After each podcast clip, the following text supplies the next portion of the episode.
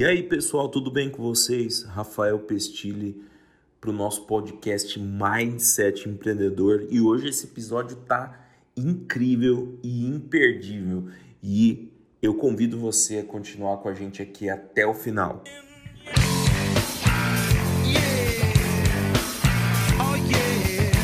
No episódio de hoje a gente vai estar falando sobre quantidade versus qualidade. E aí, quantas vezes você já não se pegou perguntando se quantidade é melhor que qualidade ou qualidade é melhor que quantidade? A gente vai focar nesse episódio no aspecto criativo e no que a gente tem de história com pessoas que conseguiram ser originais e gerar grandes resultados a partir disso. Quantidade ou qualidade? O que seria melhor quando o quesito é criatividade? Bom, não é novidade para ninguém e você também sabe que criatividade talvez seja uma das características mais perseguidas no dia de hoje de grandes resultados naquilo que a gente tem se proposto. Bom, se você estiver pensando aí na sua vida profissional, aí é muito fácil de identificar. Eu queria é, usar a história no capítulo de hoje para te provocar a pensar um pouquinho sobre de insights gerados, não só pela sua vida, mas talvez por livros, pessoas que você gosta muito. Cada dia que passa fica mais claro de que a execução sim pode trazer com ela grandes ganhos e coisas incríveis. Por que, que eu estou dizendo isso para você? Eu não sei se você sabe, artistas e músicos, inventores, escritores, dramaturgos, bom, pessoas que hoje a gente admira bastante, Picasso, Beethoven, Bach, Shakespeare, entre outros, produziram muita, mas muita coisa para apenas serem reconhecidos por uma fração disso tudo.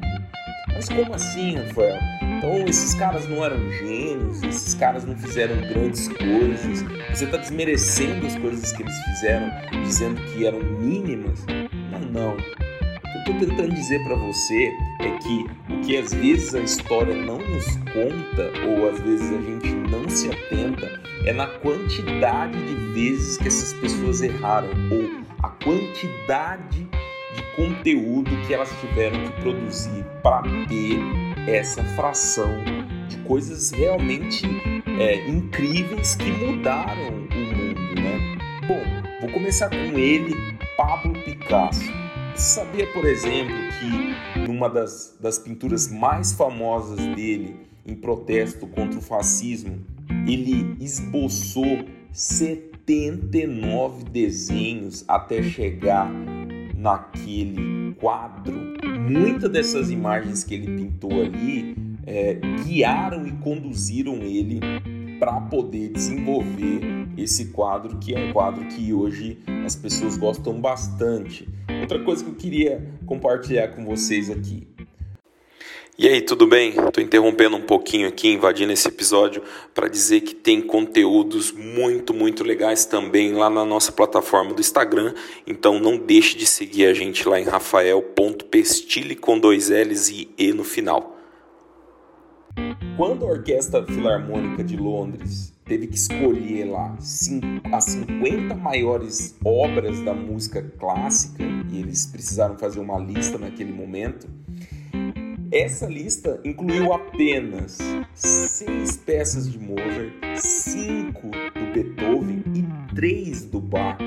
Para criar essa meia dúzia de obra-prima do Mozart, por exemplo, você sabia que ele compôs 600 obras antes de morrer e ele morreu ali com 35 anos? Outro exemplo, por exemplo, Beethoven produziu 650 obras ao longo da sua vida e mais de mil. Se você já percebeu onde eu estou tentando chegar, eu estou tentando provocar você a pensar um pouquinho na quantidade de coisas que você tem feito para alcançar esse sonho, né? Eu sei que é muito difícil, eu sei que às vezes a gente desanima e desanima pesado. Eu compartilho com você desse sentimento e tudo o que você vem fazendo impacta diretamente aquilo que você vai ser daqui sete anos. E a quantidade de coisas que você produz hoje em dia também vai impactar nos seus resultados ou em quanto tempo você vai estar tá colhendo cada uma dessas coisas que você tem se proposto hoje, tá bom? Bom, espero que esse papo continue em outro momento. Espero que você tenha gostado de verdade do que a gente é, tem trazido aqui. Não deixe de se inscrever no podcast, não deixe de, de tirar um print dessa tela aqui e postar lá no seu Instagram, me arrobando no rafael.pestilli. Isso significa demais para mim para poder para eu poder enxergar a, a, você e ver que esse conteúdo está fazendo sentido para você simplesmente servir de oxigênio e, e, e combustível para que a gente continue fazendo isso aqui no podcast, tá bom? Fique com Deus e até a próxima.